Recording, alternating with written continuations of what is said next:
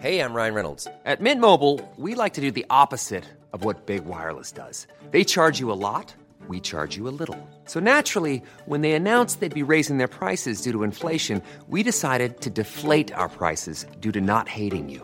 That's right. We're cutting the price of Mint Unlimited from $30 a month to just $15 a month. Give it a try at mintmobile.com slash switch. $45 upfront for three months plus taxes and fees. Promo rate for new customers for limited time. Unlimited more than 40 gigabytes per month. Slows. Full terms at mintmobile.com. Hey, it's Danny Pellegrino from Everything Iconic. Ready to upgrade your style game without blowing your budget? Check out Quince. They've got all the good stuff shirts and polos, activewear, and fine leather goods, all at 50 to 80% less than other high end brands. And the best part? They're all about safe, ethical, and responsible manufacturing. Get that luxury vibe without the luxury price tag. Hit up quince.com slash upgrade for free shipping and 365 day returns on your next order. That's quince.com slash upgrade.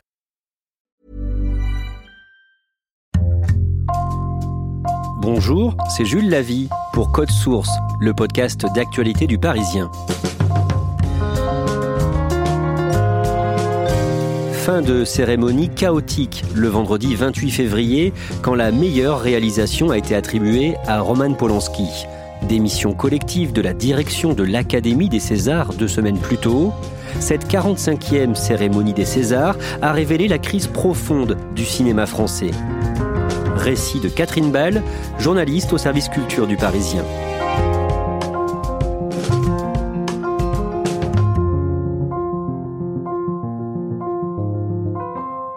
Le vendredi 28 février au soir, c'est la 45e cérémonie des Césars à la salle Pleyel à Paris.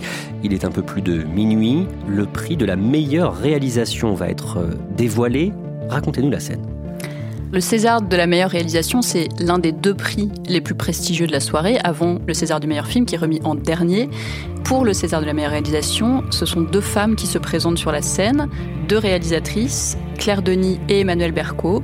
Et là, euh, voilà, la tension euh, monte. Il vient d'y avoir euh, le César de la meilleure actrice qui a été remis non pas à Adèle Haenel comme certains l'attendaient, mais à Anaïs de Moustier. Et là, voilà, c'est l'un des deux Césars les plus importants. On va raconter ça tout à l'heure, mais d'abord on va reprendre cette histoire du début avec vous, Catherine Ball. Catherine, tout commence avec l'article que vous publiez le 8 novembre dernier dans Le Parisien sur une nouvelle accusatrice de Roman Polanski. Roman Polanski avait d'autres accusations contre lui. Je rappelle qu'il y avait eu des polémiques au moment où euh, la Cinémathèque avait organisé un hommage à Roman Polanski. Polanski, a une image sulfureuse. Il a été condamné aux États-Unis pour relations sexuelles illicites avec une mineure de 13 ans en 1977. Il a fui la justice. Voilà, les affaires Polanski n'ont pas commencé en, en novembre 2019 avec l'accusation de Valentine Monnier, mais effectivement, l'affaire a été relancée par cette nouvelle accusatrice qui s'appelle donc Valentine Monnier. Valentine Monnier est photographe. Selon elle, en 1975, quand elle avait 18 ans, elle a été violée et rouée de coups par Roman Polanski. C'était dans son chalet à Stadt, en Suisse. Catherine Ball, vous avez pu étayer ces accusations. D'anciens proches du cinéaste se souviennent qu'à l'époque, juste après les faits, la jeune fille avait raconté ce qui lui était arrivé. Le témoignage de Valentine Monnier semble particulièrement crédible. Et soyons clairs, aujourd'hui, sa carrière est faite. Elle a 62 ans. Elle n'avait aucun intérêt à parler. Non, Valentine Monnier, c'est quelqu'un qui s'est présenté à nous en disant je veux publier une tribune anonyme. Ça me coûte de parler parce que ça fait 44 ans que je me tais et euh, j'aime ma tranquillité, euh, mon anonymat, mais je ne peux pas me taire quand l'homme qui m'a violée il y a 44 ans sort un film qui s'appelle J'accuse et se compare lors d'interviews autour de la sortie de ce film compare l'acharnement judiciaire dont il aurait été victime aux États-Unis en 77 à euh, l'acharnement judiciaire dont aurait été victime Dreyfus, qui est quand même le symbole de l'erreur judiciaire. Le 13 novembre, le nouveau film de Roman Polanski, J'accuse, sur l'affaire Dreyfus, sort en salle et les critiques sont très bonnes. Oui, il y a une quasi-unanimité des critiques. Alors certains soulignent que le film est assez classique, ce qui est vrai, mais euh, globalement c'est un film qui est euh, très apprécié euh, des journalistes cinéma et qui d'ailleurs va être très apprécié en salle puisqu'il va enregistrer un million et demi d'entrées. Beaucoup soulignent aussi que c'est un film, enfin un grand film sur l'affaire Dreyfus, qui était presque pas traité au cinéma. Il y a eu un film de Méliès il y a très longtemps. Voilà, c'est un film important dans l'année cinématographique. le 13 janvier, à Paris, au Petit Palais, se déroule ce qu'on appelle la cérémonie des révélations des Césars. C'est quoi? Le dîner des révélations des Césars, c'est un dîner qui réunit chaque année au mois de janvier les 36 jeunes acteurs et actrices qui sont prénommés pour recevoir le César du meilleur espoir masculin ou le César du meilleur espoir féminin.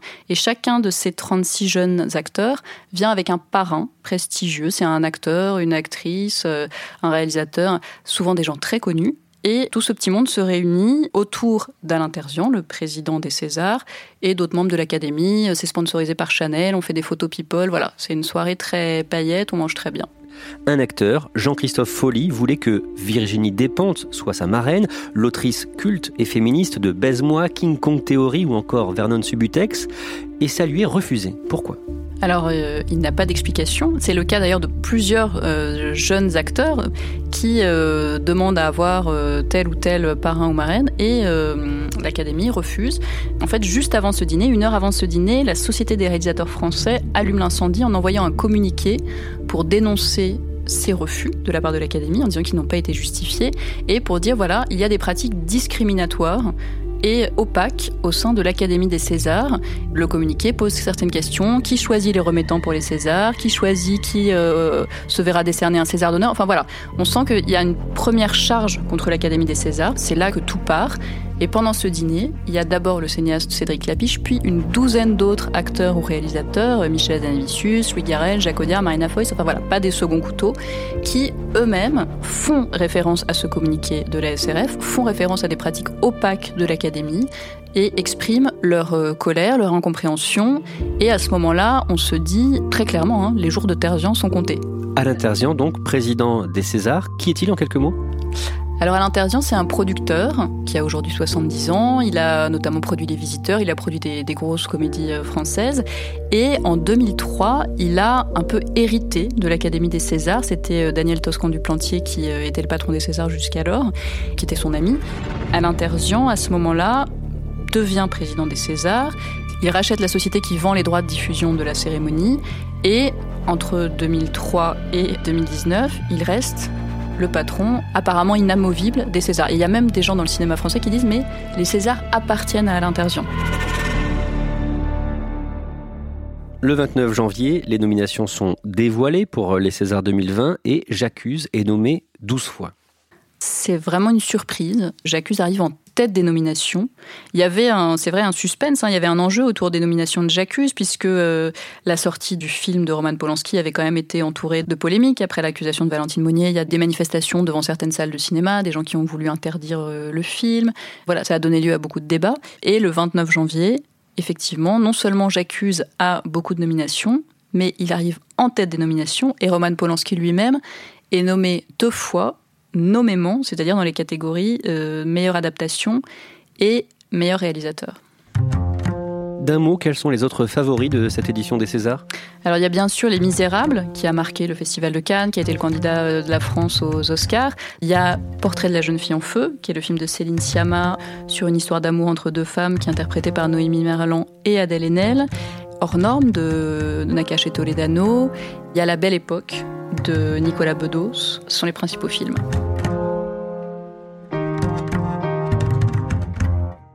Le lundi 10 février, le gratin du cinéma français euh, signe une tribune dans Le Monde pour dénoncer le fonctionnement de l'Académie des Césars. Qui signe d'abord?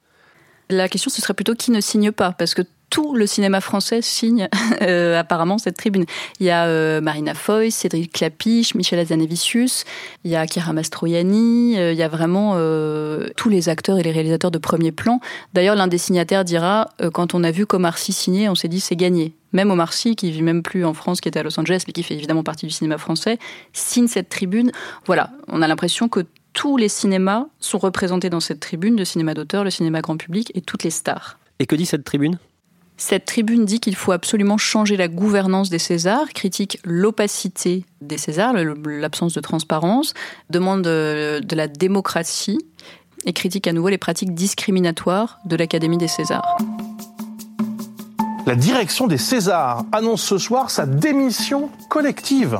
Tout ça à 15 jours de la prochaine cérémonie, sur fond de crise. Entre... Le 13 février, Alain Terzian démissionne. Il n'avait plus le choix Pendant euh, un mois, il a essayé de se justifier. Il a d'abord euh, expliqué que non, l'Académie des Césars ne lui appartenait pas, que sa porte était toujours ouverte euh, au débat. Il a reçu les mécontents. Il a promis la parité dans l'Académie des Césars. À ce moment-là, d'ailleurs, il a révélé que 65% des votants pour les Césars étaient des hommes. Il a dit, voilà, ça ne peut plus durer. Je promets d'instaurer au fil des mois la parité. Il a annoncé euh, qu'il demandait au Centre national du cinéma, le CNC, la nomination d'un médiateur entre donc euh, en gros les frondeurs et lui, mais une fois que la fronde était lancée, rien n'a pu éteindre l'incendie. Que se passe-t-il ensuite? Qui gère euh, cette cérémonie des Césars? Alors Alain Terzian a été présent pendant toutes les répétitions, je crois jusqu'à la fin. Il était d'ailleurs présent vendredi soir salle Playel.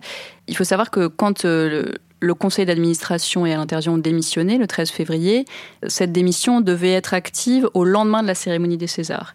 Et puis le Centre national du cinéma a un peu précipité les choses et a nommé le mercredi qui a précédé la cérémonie des Césars une présidente par intérim, la productrice Margaret Ménégoz. Mais non, la cérémonie des Césars, elle a été orchestrée par Alain Terzian, par Canal+, par Flab qui produisait la cérémonie, par Florence Foresti. Voilà, c'était la dernière cérémonie de Terzian, mais elle a quand même été gérée par Florence Foresti qui a été choisie pour être maîtresse de cette cérémonie et elle a préparé l'événement pendant de longues semaines. Oui, c'est un vrai job hein, d'être maître de cérémonie des Césars. Euh, ceux qui ont précédé Florence Foresti, euh, Gad Elmaleh, Jérôme Commandeur, Manu Payette racontent que c'est deux mois de boulot à temps plein. Et Florence Foresti s'est enfermée avec ses auteurs euh, habituels d'ailleurs pour préparer les sketchs, ses interventions, les costumes, les chorégraphies et tout ça dans le plus grand secret. Elle n'a pas donné d'interview du tout entre le moment où on a annoncé que c'était elle qui serait maîtresse de cérémonie et la cérémonie elle-même. Le lundi 24 février, dans une interview accordée au New York Times, Adèle Haenel, qui avait dénoncé dans Mediapart le harcèlement sexuel qu'elle a subi mineur de la part du réalisateur Christophe Ruggia, Adèle Haenel parle de Roman Polanski et de son succès annoncé. Oui, Adèle Haenel dit dans le New York Times, elle ne s'était pas exprimée depuis l'interview qu'elle avait donnée à Mediapart en novembre. Et là, elle dit euh, distinguer Roman Polanski, c'est cracher au visage de toutes les victimes. Donc c'est vraiment une prise de position euh, extrêmement forte qu'elle choisit de faire dans le New York Times à quatre jours de la cérémonie des Césars. À quelques jours de la cérémonie, tout le monde se demande si Roman Polanski sera présent. C'est une question qui agite toutes les rédactions. D'un jour sur l'autre, euh, il y a des rumeurs qui circulent. Finalement, il sera là. Euh, non, il ne viendra pas. Et puis le jeudi, la veille de la cérémonie des Césars, Roman Polanski envoie un communiqué à l'AFP pour dire que, à regret, il ne se rendra pas à la cérémonie des Césars. Il dit voilà, je ne veux pas être livré au tribunal médiatique, des activistes préparent mon lynchage, donc euh, pour protéger ma famille et mon équipe, je ne viendrai pas salle Playel à la cérémonie des Césars. Et on apprend le lendemain, donc le jour J, hein, que toute l'équipe de J'accuse ne viendra pas. Par ailleurs, comment se passe le vote euh, de l'Académie des Césars? Déjà, combien il y a de personnes dans l'Académie et qui vote? Alors cette année, l'Académie dit qu'il y avait eu 4313 votants. Euh, ces 4313 membres de l'Académie des Césars sont des professionnels du cinéma, donc euh, des acteurs, des réalisateurs, des techniciens, euh, des attachés de presse, des agents d'artistes. Pour être membre de l'Académie des Césars, il faut avoir travaillé sur un certain nombre de films pendant les années qui précèdent et il faut être coopté par deux membres de l'Académie, c'est-à-dire deux personnes qui sont déjà des votants. Mais la liste des membres de l'Académie des Césars est secrète. D'ailleurs, les frondeurs, ceux qui ont demandé que le système change, réclament la publication et la transparence de cette liste. Ils veulent savoir qui est dans cette liste. On sait par l'intérieur qu'il y a par exemple 65% d'hommes dans les votants pour les Césars. Comment ils ont voté? Alors c'est un vote qui se fait soit par papier, mais qui se fait quand même euh, majoritairement euh, de manière électronique. Euh, les votants reçoivent un mail pour voter d'abord pour le premier tour, puis pour le deuxième tour. Le premier tour a eu lieu en janvier jusqu'au 28 janvier, c'est-à-dire la veille de l'annonce des nominations. Et le deuxième tour a eu lieu entre le 3 février et le jour même de la cérémonie des Césars, le 28 février. Les votes ont été clos à 16h, 4 heures avant la cérémonie.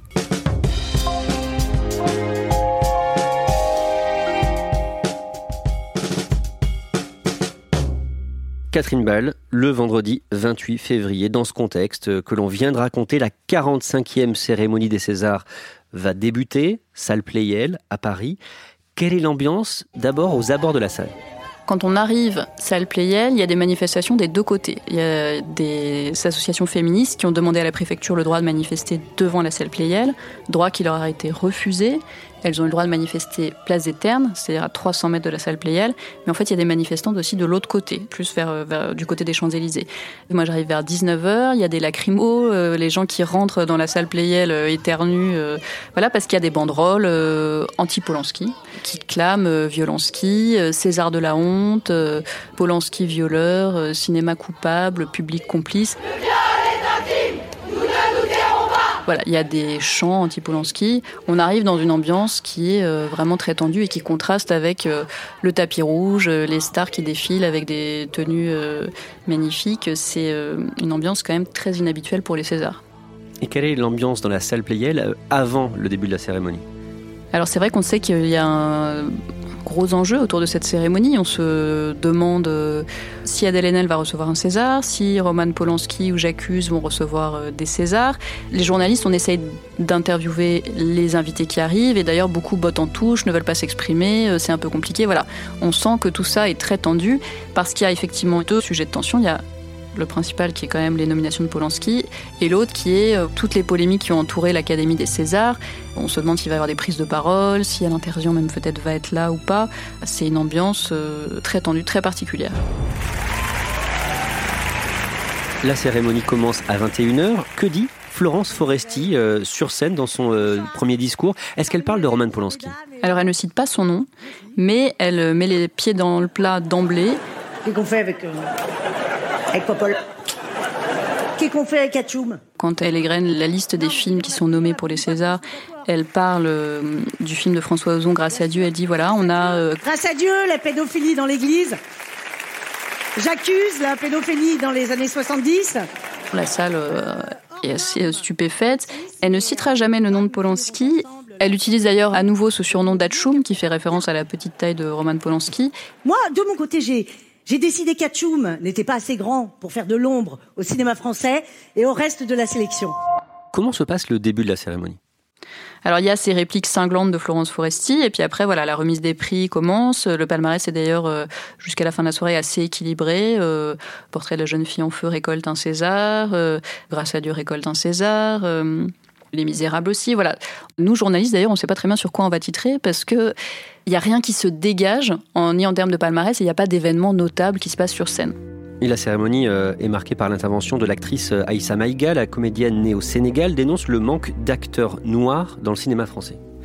Oui, la veille de la cérémonie, on avait publié dans le Parisien une tribune de personnalités euh, noires ou pas qui dénonçait le manque d'acteurs des dom-toms ou issus de l'immigration africaine et asiatique dans le cinéma français qui profitaient des Césars pour dire qu'ils souhaitaient que la situation change et que voilà, puisque tout était remis à plat, que les frondeurs, que la tribune publiée dans Le Monde dénonçait l'absence de parité dans le cinéma français, et eh ben eux en profitaient pour dénoncer l'absence de diversité dans le cinéma français. Et Aïssa Maga qui vient remettre un prix, le prix du meilleur espoir euh, masculin, profite de cette tribune pour, avec humour et avec force, dénoncer cette absence de diversité. C'est plus fort que moi, je ne peux pas m'empêcher de compter le nombre de noirs dans la salle. J'ai fait les comptes et je crois qu'on est à peu près 12. Et 12, je crois que c'est un peu le nombre magique hein, ce soir. Je ne vais pas revenir dessus, tout le monde a compris. Pendant la soirée, J'accuse reçoit deux premières récompenses, meilleure adaptation, meilleur costume, et vers minuit et quart, donc, deux réalisatrices sont sur scène pour euh, décerner le prix de la meilleure réalisation, Emmanuel Berco et Claire Denis. Voilà, c'est vraiment le moment euh, très attendu. Il reste plus que deux Césars, c'est les deux Césars les plus importants, et deux femmes se présentent sur scène. Claire Denis donne la liste des nommés, et c'est Emmanuel Berco qui ouvre l'enveloppe et qui dit Le César de la meilleure réalisation est attribué à Roman Polanski pour J'accuse. Là, c'est vraiment l'électrochoc. Moi, j'étais dans la salle de presse. Il y a eu des cris de surprise, de sidération. Là, on a vraiment senti que la soirée basculait. C'est-à-dire que ce prix de la meilleure réalisation, c'est l'un des deux prix les plus prestigieux. Et là, c'est Roman Polanski en tant que réalisateur, mais donc c'est lui qui est sacré. Alors il y a des applaudissements, il y a des huées et on voit très vite Adèle Haenel qui se lève de son siège. Elle fait un grand geste, elle a l'air euh, très choquée et elle quitte la salle et elle est suivie par de nombreux membres de son équipe et même d'autres spectateurs qui se lèvent de leur rangée et qui quittent la salle Playel. Personne ne vient chercher la récompense. Que se passe-t-il dans les coulisses?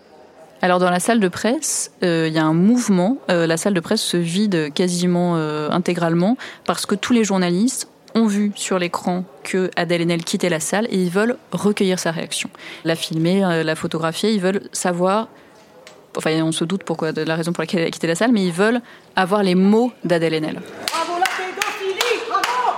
Et en fait, Adèle Haenel quitte très rapidement le bâtiment, avec euh, d'ailleurs les membres de l'équipe du film Portrait de la jeune fille en feu. Donc voilà, assez vite, les journalistes regagnent la salle de presse, mais la fin de la cérémonie se passe de manière assez chaotique. On sent que voilà, de toute façon, là, euh, il y a un séisme qui a eu lieu. Les Misérables de Lajli reçoit le César du meilleur film, mais il y a comme un flottement à ce moment-là. Oui, parce que euh, bah, tout le monde n'a plus en tête que ce qui vient de se passer, qui est quand même euh, très fort, à la fois ce César pour Polanski, Adèle Haenel qui quitte la salle, euh, d'autres personnes qui quittent la salle. donc voilà, il faut bien terminer la cérémonie. Donc la présidente des Césars de cette année, Sandrine Kiberlin, remet le César du meilleur film à Ladji à son équipe, qui parle sur scène. Et puis, à la fin des Césars, chaque année, il y a une photo de famille qui est organisée. Donc, tous les lauréats remontent sur scène. Hop, le générique de fin. Non, sauf que là, ce qui se passe, c'est que la maîtresse de cérémonie, Florence Foresti, refuse de remonter sur scène. Elle confiera, euh, par l'intermédiaire de son attaché de presse à un de nos journalistes, qu'elle est écœurée par le fait que Roman Polanski ait reçu le César du meilleur réalisateur. Et très peu de temps après, elle euh, publie sur son compte Instagram, juste voilà, ce mot, écœuré sur fond noir, avec un point. Elle ne s'exprimera pas pendant le week-end. Ça résume son sentiment. Et donc pour la photo euh, de fin de cérémonie des 45e César, il manque beaucoup de monde sur scène. Oui, il manque Florence Foresti, la maîtresse de cérémonie. Il manque euh, évidemment Roman Polanski et toute l'équipe de J'accuse. C'est une photo qui témoignera de l'ambiance très particulière qui a régné sur cette fin de cérémonie des Césars. Parmi les réactions, juste après, il y a celle de Nicolas Bedos, dont le film La Belle Époque euh, est reparti avec trois prix. En résumé, il dit ce n'est pas à moi de parler aujourd'hui, c'est aux femmes. Il réutilise une expression qu'il avait euh, utilisée dans une interview quelques jours plus tôt de mal blanc. Il dit voilà, je ne veux pas me débiner, mais la parole est aux femmes. Elles vous en parleront mieux avec leurs mots, avec leurs sentiments, avec leur colère mieux que moi. On le sent assez gêné quand même, comme beaucoup d'acteurs ou de réalisateurs euh, qui ont demandé de réagir au César de Roman Polanski. Il arrive en salle de presse aux côtés de Fanny Ardant qui, elle, est beaucoup moins euh, partagée. Écoutez, moi, quand j'aime quelqu'un, je l'aime passionnément. Et j'aime beaucoup, beaucoup Roman Polanski. Donc je suis très heureuse pour lui. Je comprends que tout le monde n'est pas d'accord, mais vive la liberté. Moi, je, de, même, euh, je suivrai quelqu'un jusqu'à la guillotine. Je n'aime pas la condamnation. Jean Dujardin, l'acteur principal de J'accuse, lui aussi va s'exprimer sur les réseaux sociaux. Oui, Jean Dujardin, on ne l'avait pas entendu depuis euh, les révélations de Valentine Monnier. La promotion du film J'accuse avait été interrompue. Donc il n'est évidemment pas venu au César. Et sur les réseaux sociaux, pendant le week-end, il dit Je pense et j'espère, avec ce film, avoir fait plus de bien que de mal. Sous-entendu, ce film sur le capitaine Dreyfus et l'antisémitisme était important à faire en France aujourd'hui. Toujours pendant le week-end, l'épouse de Roman Polanski, la comédienne Emmanuelle Seigné, a défendu son mari, là encore sur les réseaux sociaux. Oui, Emmanuelle Seigné sur Instagram publie un message en disant euh, arrêtez de me faire chier, c'est le terme qu'elle emploie, et elle euh, parle de mensonges, de folle hystérique en mal de célébrité. Elle dit voilà, tout cela n'est basé que sur les mensonges de folle hystérique en mal de célébrité. Et puis elle ferme son compte Instagram. Ce qu'on appelle la grande famille du cinéma français est profondément divisée aujourd'hui? Oui, on l'a senti euh, dans le hall de la salle Playel où il y a, juste après la cérémonie, des acteurs, des réalisateurs. Euh, alors, moi j'ai vu surtout des femmes, mais qui étaient au bord des larmes de ce César de Roman Polanski, qui disait mais euh, ça veut dire qu'on demande aux femmes de fermer leur gueule. Quel est ce message? Ben, Forcément, puisqu'il y a eu beaucoup de gens qui ont voté quand même pour Roman Polanski, il y a beaucoup de réalisateurs, d'acteurs, de producteurs qui soutenaient cet argument, qui est il faut distinguer l'homme de l'artiste et on a voté pour Roman Polanski, on a voté pour un réalisateur. Cette division de, la grande famille du cinéma, vous pensez qu'elle va durer euh, longtemps dans les mois qui viennent? On a parlé de ces deux crises là au cours de ce podcast. On a parlé euh, de la crise de l'Académie des Césars, on a parlé des polémiques autour de Roman Polanski, de ses nominations de son César, ce sont deux crises, deux débats qui sont parallèles, mais qui sont quand même liés, puisque dans les deux cas, ce qui est en jeu, c'est quand même un ancien monde et un nouveau monde. Dans le cas de l'Académie, c'est euh, les frondeurs veulent introduire de la parité, de la transparence, de la diversité, et euh, le débat autour des nominations de Polanski, c'est est-ce que euh, il se passe pas quand même quelque chose dans le cinéma français et dans le cinéma mondial depuis l'affaire Weinstein, qui est que euh, on veut lutter contre les violences sexuelles, mais au-delà de ça, le sexisme. Enfin, ce sont deux combats qui sont quand même parallèles, et là, le cinéma français va devoir réformer l'Académie des Césars et au cours du travail de modernisation de l'Académie des Césars vont être abordés plein de débats et notamment celui autour de Roman Polanski et de qu'est-ce qu'on fait des réalisateurs, euh, des producteurs qui sont accusés de violences sexuelles ou de sexisme.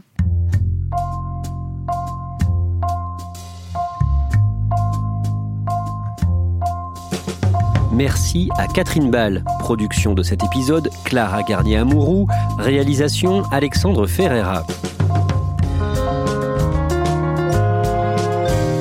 Code Source est le podcast d'actualité du Parisien, disponible chaque soir du lundi au vendredi.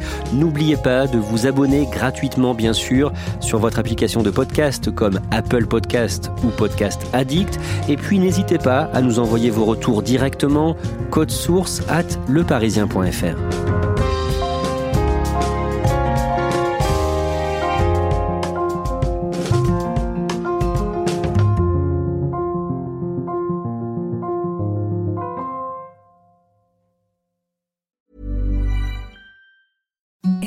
the softest sheets you've ever felt. Now imagine them getting even softer over time. That's what you'll feel with Bowl and Branch's organic cotton sheets. In a recent customer survey, 96% replied that Bowl and Branch sheets get softer with every wash. Start getting your best night's sleep in these sheets that get softer and softer for years to come. Try their sheets with a 30-night guarantee. Plus, get 15% off your first order at bowlandbranch.com. Code BUTTERY. Exclusions apply. See site for details. Hi, I'm Daniel, founder of Pretty Litter. Did you know cats tend to hide symptoms of sickness and pain? I learned this the hard way after losing my cat, Gingy. So I created Pretty Litter, a health monitoring litter that helps detect early signs of illness by changing colors, saving you money and potentially your cat's life. Pretty Litter is veterinarian developed, and it's the easiest way to keep tabs on your fur baby's health right at home. Go to prettylitter.com and use code ACAST for 20% off your first order and a free cat toy. Terms and conditions apply. See site for details.